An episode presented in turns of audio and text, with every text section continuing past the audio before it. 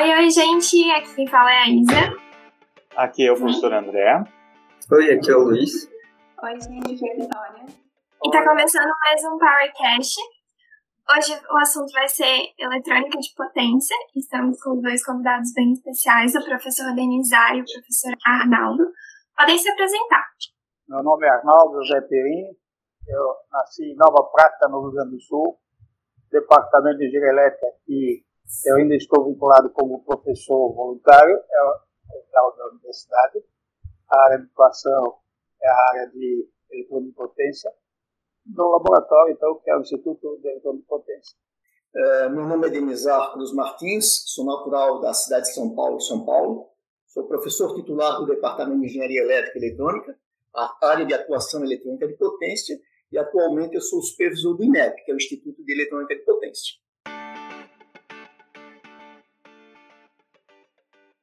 Para começar, é, sabemos dessa participação que possui o livro do INEP, então poderíamos contar um pouco mais sobre ele? Uh, o INEP iniciou, na verdade, em 1979, com a vinda do professor Ivo Barbie do seu doutorado na França. Né? Inicialmente, o laboratório abrigava duas frentes, uma com o nome de LAMEP, que era Laboratório de Máquinas Elétricas e Eletrônica de Potência, voltada mais ao ensino, embora houvesse alguma pesquisa atrelada, né? e outra frente com o nome de GEPAI, que era o Grupo de Eletrônica de Potência e Acionamentos Elétricos voltada mais para pesquisa e desenvolvimento tecnológico, que também, é claro, havia também um pouco de ensino vinculado.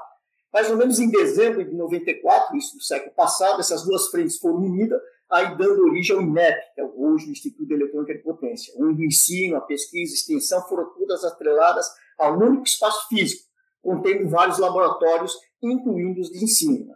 A missão do INEP consiste em assimilar, gerar e transmitir conhecimento científico e tecnológico na área do eletroimpotência. O objetivo é melhorar a qualidade de vida, né? E nesses 40 anos de existência, ele conta com a seguinte produção, que eu anotei aqui, né? Publicações de artigos em congressos e periódicos nacionais e internacionais, mais ou menos na, na ordem de 920 uh, eh, artigos, as teses de doutorados, 92, dissertações de mestrado, 282, livros publicados foram seis livros em português e um em inglês, projetos com a indústria. Nos últimos 10 anos foram 70 projetos e os projetos atuais estão na faixa de 3. Eu só vou complementar que eu comecei em 1978 o meu mestrado na UFP, na área de eletrônica de potência. Na época ainda não existia um grupo criado nessa área e eu comecei sendo orientado por um professor francês. Em 1979, com o retorno do professor Ivo Barbi, eu passei então a ser orientado pelo professor Ivo e foi com ele que eu terminei a minha dissertação de mestrado. Eu fui o primeiro aluno de mestrado do professor Ivo, que eu posso dizer, então, que, que já dentro da criação do, do grupo de potência.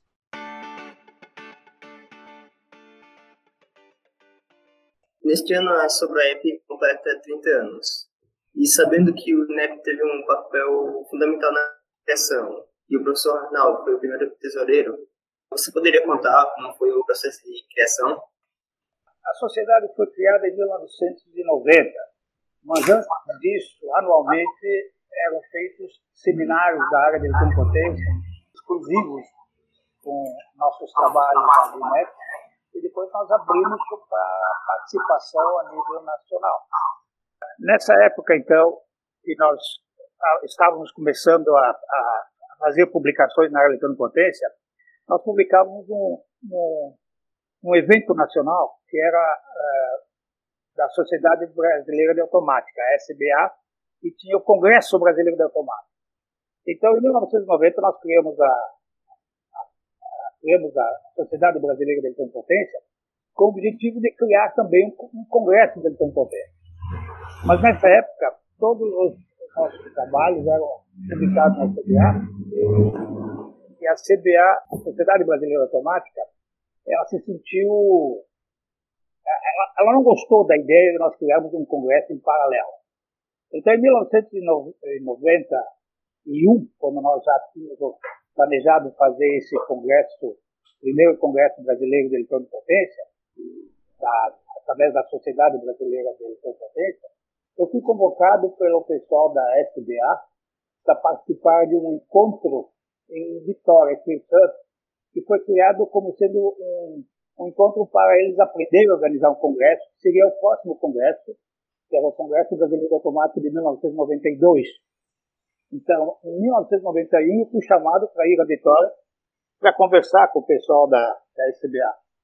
Lá eu, eu, eu fui, me encontrei com grandes caciques da área de automática, o professor Plínio Castrucci, o professor Hermano, vários desses professores que lideravam essa área de automática. E eles manifestaram que nós não devíamos criar um congresso que fosse concorrente ao congresso da, da brasileira de automática. Então nós discutimos várias coisas lá. Eu, eu fui representando a Sociedade Brasileira de Potência e, e lá nós acertamos então, chegamos a um acordo que nós faríamos um congresso nos anos ímpares e a SBA faria o Congresso Brasileiro de Automática nos anos pares. Então foi ali que nós, de fato, começamos a nos acertar com outras, uma outra sociedade que antes nos obrigava e passamos então a criar o Congresso Brasileiro de Automática, já então com a Sobré tendo sido criada em 1990 e o primeiro congresso ocorreu em 1991. A sociedade ela ficou durante um tempo em Florianópolis. Mas o congresso, a partir de, de, de primeiro em, em 1991, já nos, nos anos que de fato ocorreram depois, todos eles foram realizados em outras cidades, repetindo então em 2001 o Congresso Brasileiro de Potência em Florianópolis.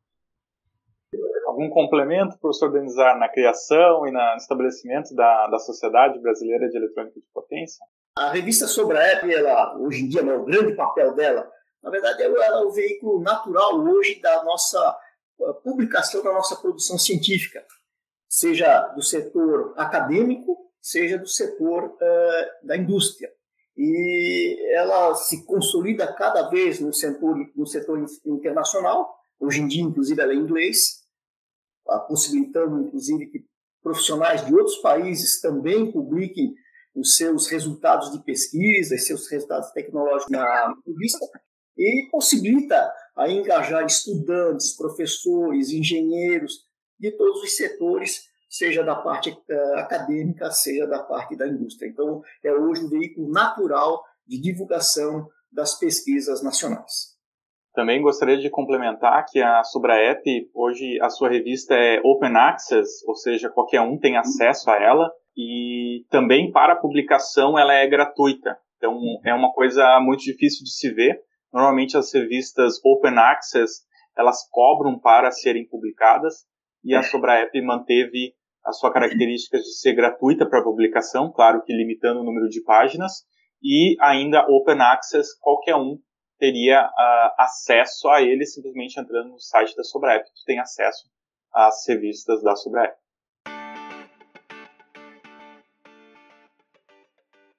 Bem legal, gente.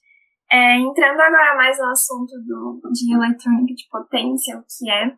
Muitas vezes é, a gente liga a eletrônica de potência com altas potências. Mas está certo? O que seria realmente a eletrônica de potência?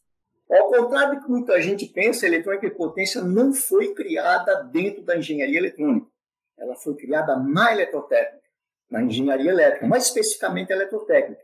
E ela iniciou em acionamentos elétricos da máquina de corrente contínua. Depois foi para fontes chaveadas. As primeiras fontes chaveadas, eh, concebidas pelo professor Schwartz, eram para o programa aeroespacial da NASA, né, onde ainda utilizava-se tiristores.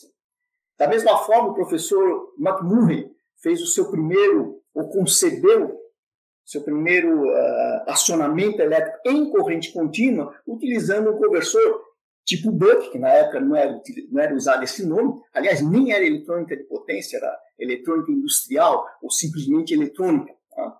e para acionamento de máquinas corrente contínua.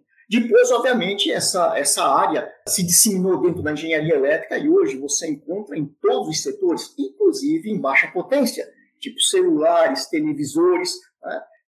e até em altíssimas potências, como a transmissão em corrente contínua, em ultra, extra, tensões para longas distâncias, aí passando pelo acionamento elétrico, iluminação, fórmulas indutivos, ou seja, a eletrônica de potência hoje é uma área dentro da engenharia elétrica que praticamente abarca todos os setores, incluindo da engenharia eletrônica.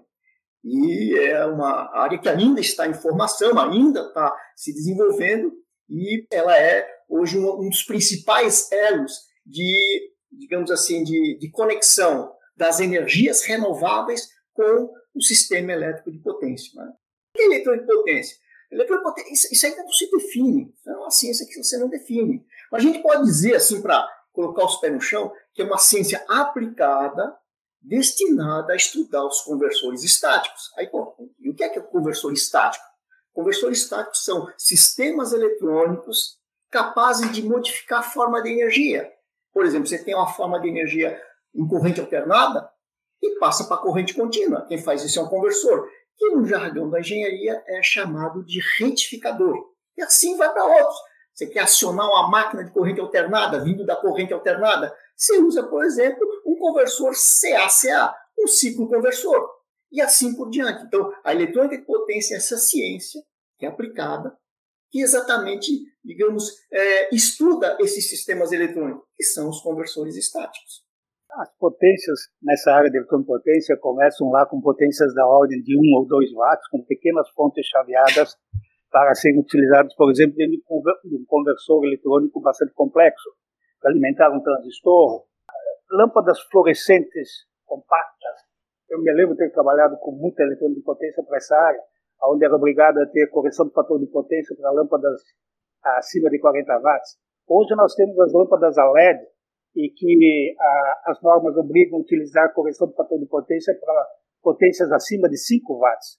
Então vejo que a eletrônica-potência trabalha com desde pequenas potências até com potências elevadíssimas, hoje já inclusive dentro da área de transmissão de energia elétrica.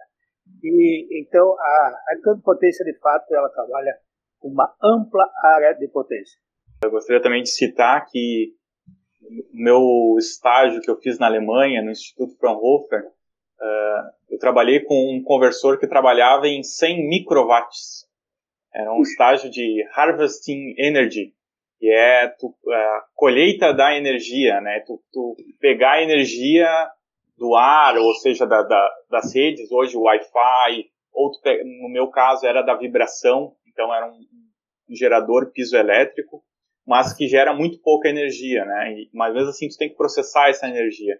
Então, realmente, tu pode trabalhar com conversores aí em baixíssimas potências, como também em altas potências. Então, uh, a eletrônica de potência, assim como o professor Denizar falou, é uma ciência aplicada e que, por isso, utiliza também os conhecimentos de diversas outras áreas, né? Que nem controle, questões térmicas e magnéticas. Então, a eletrônica de potência é bem diversa, né, nos, seus uh, diversos campos de atuação.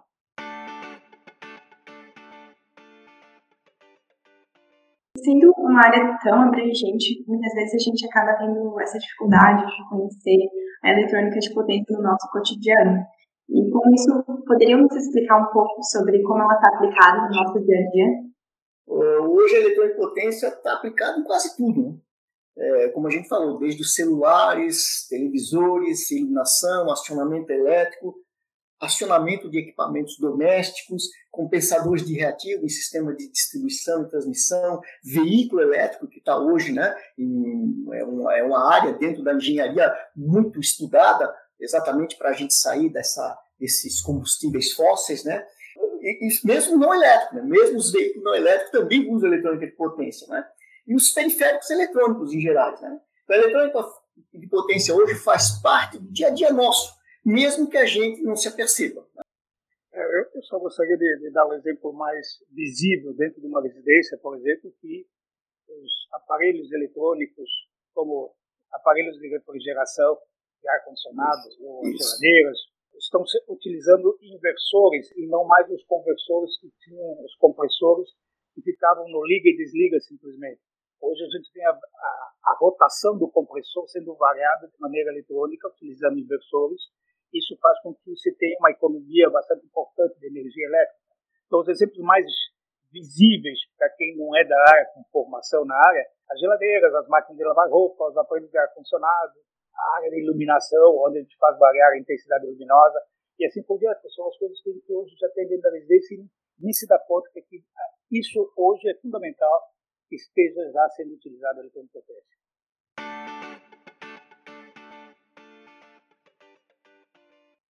Vocês poderiam contar como é que foi o avanço da eletrônica de vocês desde quando iniciaram a pesquisa nessa área até os dias atuais? O INEP, desde o início, desde o seu início, teve sempre evoluindo dentro, sempre dentro do avanço científico do resto do mundo. A gente nunca, na, no campo das ideias, a gente teve mais ou menos atrelado com o mundo. Mesmo porque todos nós né, tivemos os nossos doutorados, estou falando mais do, do pessoal da velha guarda, dentro de instituições europeias. Então a gente vinha com, digamos, com o que existia de mais moderno na época. E o INEP sempre teve, ah, assim, alastrando as fronteiras do conhecimento junto com esses países. Nossa primeira participação em congresso internacional foi no PESC, em 88, e foi em Wisconsin, na, lá na cidade de Wisconsin, e a nossa primeira publicação na I3Z, Transaction Power Electronics, foi no ano seguinte, 89, inclusive um artigo convidado. O mesmo artigo que foi para o Congresso foi convidado. Significa que a gente estava exatamente dentro do que o pessoal trabalhava de eletroimpotência. Na época, a gente estava estudando os sistemas, os circuitos de comutação forçada. E é, essa nova, aí falando do pessoal do, hoje, né, essa nova geração que vem vindo, que são assim, professores muito motivados, é, de alto desempenho, é, é, tem, talentosos, né? Haja visto que um deles, né, o professor Marcelo Lobo Heldman, foi né, pela Universidade de Stanford reconhecido como um dos cientistas de maior repercussão, está né, entre os 2% de maior repercussão no planeta. E é um profissional do nosso instituto. Aliás, um dos poucos dentro da engenharia elétrica, o que mostra que essa geração que vem agora é tão ou mais preparada, mais evoluída, de melhor qualidade do que a que passou, que já foi, né? Eu sou o último dos dominicanos, daqui a pouco eu estou saindo também. Então, ou seja, o INEP está em boas mãos. Tá? Em 1978, quando comecei meu mestrado, ninguém trabalhava aqui no Brasil com transistores para a área da eletroimpotência. Só se trabalhava com tiristores ou, ou triacs, enfim, componentes que só permitiam o, o, o, controle na entrada em condução e não no, no, no seu bloqueio. Ah, eu passei a trabalhar na época, em, 1900, em 1978, com transistores bipolares. Isso foi uma, uma grande revolução né, em termos de acionamento de máquinas de corrente contínua na época. Nós podíamos trabalhar com frequência maior e não mais com a frequência da rede, simplesmente. E depois eu passei a trabalhar com GBTs. Eu trabalhei com uma, um conversor para solda a, do tipo TIG, do tipo MIG, com 400 amperes em 20 kHz. A, a resistência térmica para transferir o calor desses GBTs para o meio teria que ser muito próxima de zero. E nós usávamos a própria água de refrigeração do cabeçote de solda para refrigerar os GBTs. Isso foi uma, para mim, foi, foi trabalhar com coisas pioneiras dentro do Instituto de Potência para trazer tecnologias para o país, para mim foi uma, uma realização muito grande. Você poderia explicar melhor o que seriam esses IGBTs, é isso? Certo. Os, os transistores, os transistores, tanto os bipolares, que foram os precursores, eles permitiam que eles, eles fossem acionados para entrar em condição e para o bloqueio. Os transistores não, eles só permitiam entrar em condição. Isso faz com que você possa controlar a energia elétrica tanto no liga quanto no desliga, e não mais depender da rede elétrica que passa por zero para desligar um componente eletrônico. E isso fazia com que a gente pudesse aumentar a frequência. Ora, se a gente pode aumentar a frequência, a gente pode trabalhar com capacitores e indutores, que são componentes em baixa frequência, que são volumosos e pesados. Trabalhando com o aumento da frequência, nós podíamos então reduzir peso e volume. Isso é extremamente importante. Imagine vocês que para fazer uma ponte linear usando uh, transformador e, e componentes lineares, isso teria que trabalhar, por exemplo, com uma fonte de 400 watts com um, computador, seria outra, só o transformador do tamanho de uma caixa de sapato. Agora, uma fonte que a gente conhece com, com um computador de 400 watts, hoje é muito pequena. E isso fez, foi possível através da utilização de semicondutores que pudessem, então, entrar em condução e bloqueio controlado. E a grande revolução começou com os transistores bipolares. Depois vieram os transistores MOSFETs, que permitem trabalhar com maior frequência. Depois vieram os, os IGBTs, que não só permitem trabalhar com uma potência, mas também associar uma frequência próxima do que trabalhavam os MOSFETs.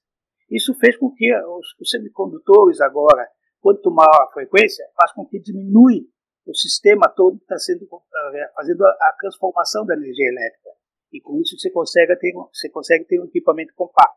Antes do professor Denizar falar, né, só complementando que o professor Denizar possui um livro na área de uh, semicondutores de potência, né, onde provavelmente está muito bem explicado nesse livro o funcionamento de IGBT. Já que você me, citou, né, quer dizer também que o professor tem um, Arnaldo Perim também tem um livro sobre IGBT. O meu livro é sobre transistores de potência, né? Ele fala sobre o GBT, o, o bipolar e o MOSFET. E o professor Arnaldo Perim, que eu me referenciei muito, usei muito do, do livro dele na hora que estava montando o meu, é só sobre GBT. Então ele é uma autoridade dentro do assunto, aliás, bipolar, GBT, já há muito tempo.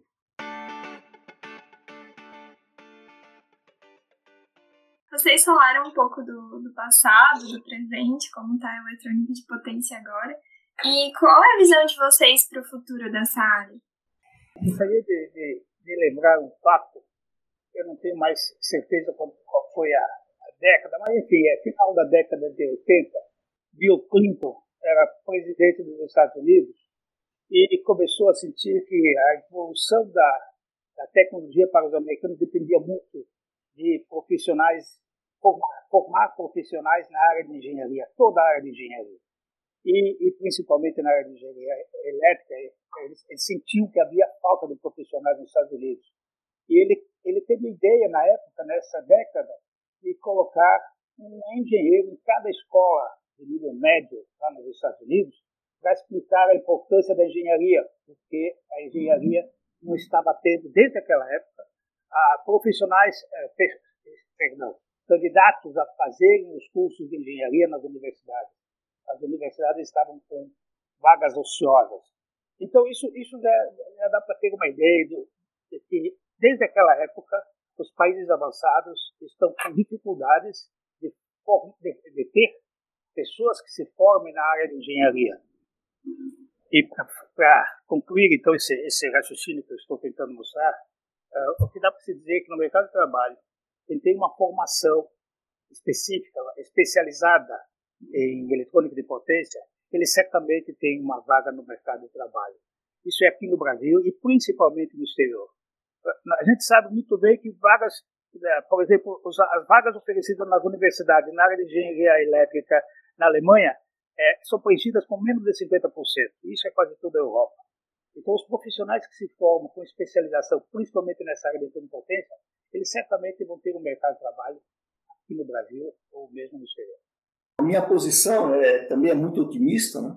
A eletroimpotência vai continuar avançando e progredindo, alcançando cada vez mais espaço nesse cenário da engenharia elétrica, da engenharia eletrônica. Ela começa a avançar na internet das coisas, voltada para micro-redes, redes inteligentes. Né?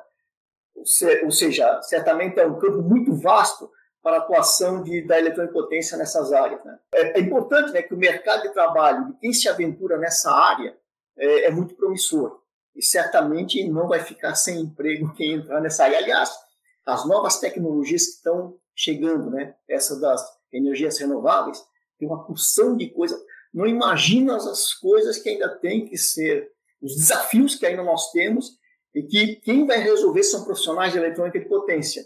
Eu, particularmente, pertenço a um grupo, que é um grupo da América Latina, que é das redes Mayharp, onde está é, tá desde o início desse semestre, semestre que eu digo começou em agosto, dando vários cursos. Semana passada foi o nosso na área de eletrônica e potência. E acompanhando os diversos cursos dados por outros profissionais, uh, do Chile, Argentina, Portugal, Espanha, as várias, uh, os vários desafios na área de uh, proteção, na área de filtros, na área de harmônicos, na área mesmo de projetos de, de semicondutores. Então, é uma área que tem muitas oportunidades e qualquer estudante, né, qualquer profissional que se lance nessa área tem muitos desafios, tem muito trabalho, tem muita coisa a ser feita. Principalmente no país Brasil, que começa então a engatinhar nessa área das energias renováveis. Lembrando que a gente às vezes tem dificuldade para manter os nossos alunos aqui, às vezes quando tem. fazem um mestrado bem feito, a gente quer manter eles para o doutorado e, uh, obviamente, a gente também espalha essa notícia para a indústria e a indústria vem com propostas tentadoras e normalmente abocanham esses uh, estudantes, né? Então, hoje é uma área que tem poucos, poucos profissionais e, e bastante procura no mercado, não só aqui no Brasil, mas como no mundo inteiro. Então, nós temos estudantes indo para várias partes uh, do mundo, então oportunidade não falta. Realmente é uma área que vem crescendo e continua crescendo e como o professor Denizar falou, há quebras de paradigmas que estão acontecendo e que provavelmente a gente vai precisar de muitos mais profissionais habilitados nessa área em pouco tempo.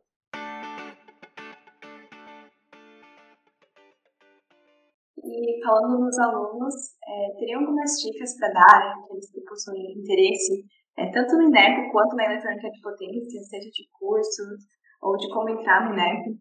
Bom, eu acho que nessa área eu fui um dos que iniciou essa parte. Eu sempre trabalhei com aluno de iniciação científica. Uma das formas de você entrar aqui, por exemplo, né, que se quiser ser remunerado, é através das bolsas PIBIC e PIBIT. Né? São bolsas que ficam disponibilizadas no sistema aqui na universidade. No passado, inclusive, a gente podia até fazer nós, professores, os projetos e solicitar as bolsas. Hoje está mais difícil por toda essa questão econômica, né? mas ainda é uma forma de entrar. A outra forma, aí, tipo um estágio não remunerado, se o estudante está realmente interessado, é, eu, em princípio, geralmente aceito, né? e aí ele fica vinculado a um estudante de mestrado, a um estudante de doutorado, iniciando paulatinamente, né, devagarzinho, e quando ele se apercebe, ele já está desenvolvendo sistemas com uma certa complexidade, inicialmente usando um simulador do tipo PSIM, mas até depois se envolvendo na, em protótipos uh, e desafios ainda mais novos. Né? Então, é, na verdade, é muito simples entrar aqui. É só a pessoa ter vontade, o estudante está interessado em aprender. É, nem sempre pode ser remunerado, porque, claro, as, as bolsas não, não são como no passado, mas todo estudante, em princípio, se tiver motivado, tiver interessado, uh, pode acessar o INEP sem muito problema. Quando ele se forma, ele vai no mercado de trabalho e normalmente ele tem dificuldades de arrumar um emprego, principalmente nessa época de pandemia.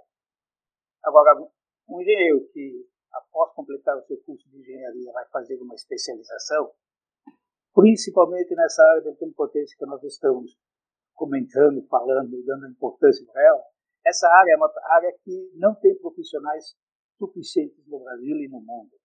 Então, fazer uma especialização na área é extremamente importante para quem quer aumentar a sua possibilidade de ter um bom emprego. Fazer um mestrado e chegar, inclusive, a completar com um curso de doutorado, certamente, certamente vai ter um sucesso muito grande na, na obtenção de um, de um trabalho em qualquer parte do mundo.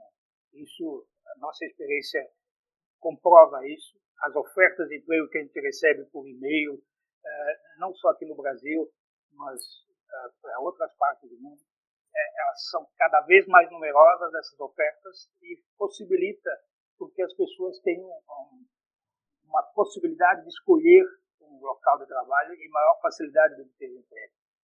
E no fundo, também, gente não pode esquecer, quem é formado numa área com uma especialização, ele também pode trabalhar dando aula, no ensino tanto público quanto privado, e com isso ele, digamos que está numa época de pandemia como agora, que ele, que ele, ele é demitido de uma empresa, ele ainda tem a possibilidade de completar os seus, os seus recursos financeiros através de ensino uh, de uma universidade, ou mesmo um curso de nível médio, ou seja, morrer de fome ele não vai morrer tão facilmente porque ele faz um curso de engenharia, uma boa especialização. É, eu, só falando um pouco da experiência que, que eu vejo, eu vim da uma, uma Universidade Federal de Santa Maria, lá, no interior do estado do Rio Grande do Sul, e lá nós não temos tanta indústria, tantas empresas que nem tem a região metropolitana de Florianópolis.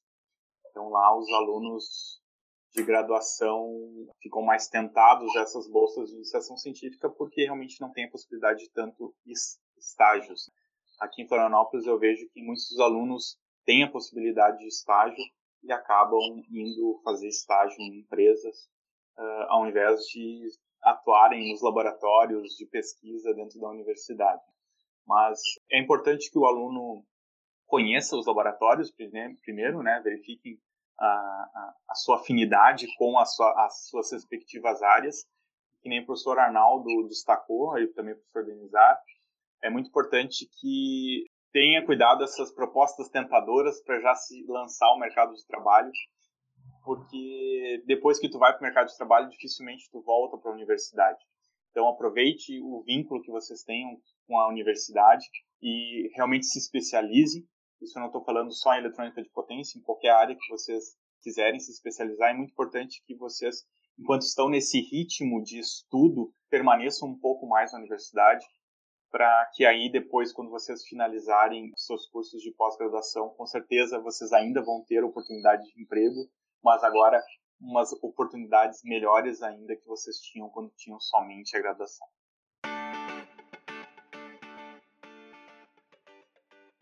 Professor Denizar, eh, o senhor comentou, o Sim. professor Marcelo, eh, na sua umidade, deixou de comentar que o senhor também está nessa pesquisa da Universidade de Stanford.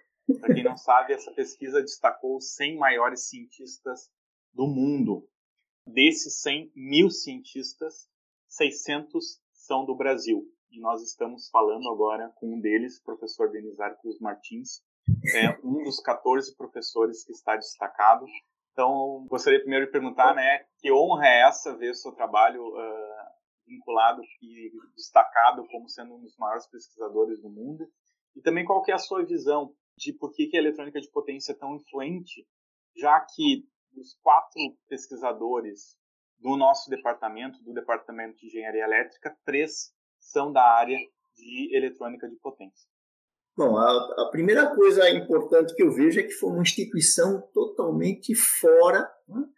uma instituição que está externa a, a nós. Né? Então, a gente foi ranqueado por uma instituição isenta. Então, me parece assim uma, um ranqueamento que não houve nenhum tipo de influência externa. Né?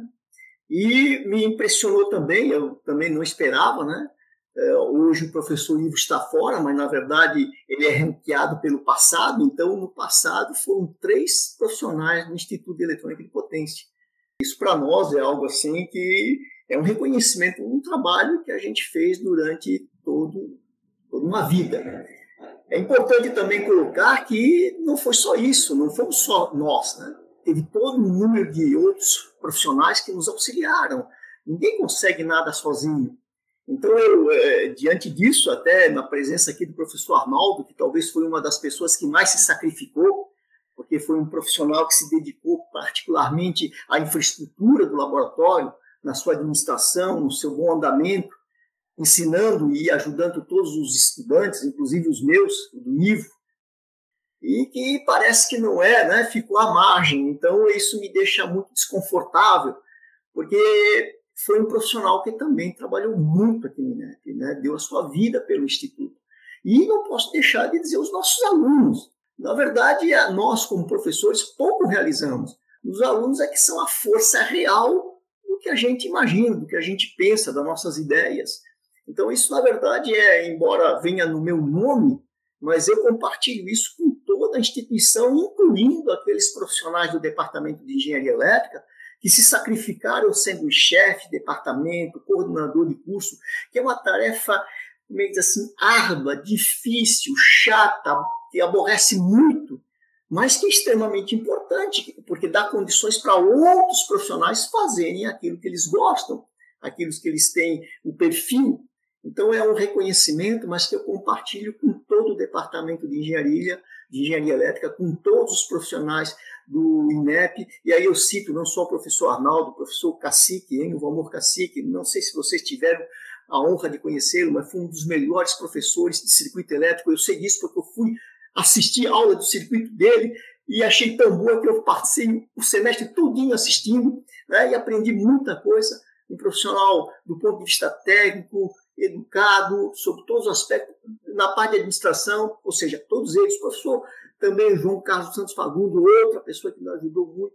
Então, é todo um grupo que permitiu, e infelizmente um se destaca, né? mas é esse destaque eu é, faço a justiça de compartilhar com todos esses. E o bom da gente receber esse reconhecimento é que aí as pessoas começam a, escutar o que a gente fala, né? Porque a gente fala, parece que não tem repercussão. Precisa Stanford, que nunca fui a Stanford, nem sei como é que é, me reconhecer para pessoas que estão há 10, 20 anos do meu lado e nem escutam, e agora param para escutar.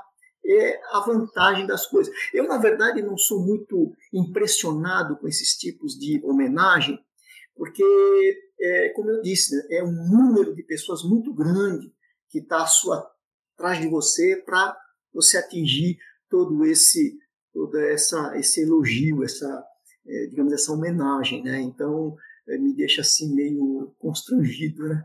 Mas de toda forma fiquei muito satisfeito e eu espero que é, com o tempo mais e mais é, profissionais da nossa universidade, do nosso departamento, do nosso instituto também se, sejam reconhecidos. Obrigado. Eu só queria complementar e é, é muito bom ouvir o Danizar agradecer a infraestrutura que ele tem é, para poder atingir essa, esse reconhecimento pelo trabalho dele. Mas também não se pode esquecer que isso é, é uma questão também de vontade, de querer fazer isso.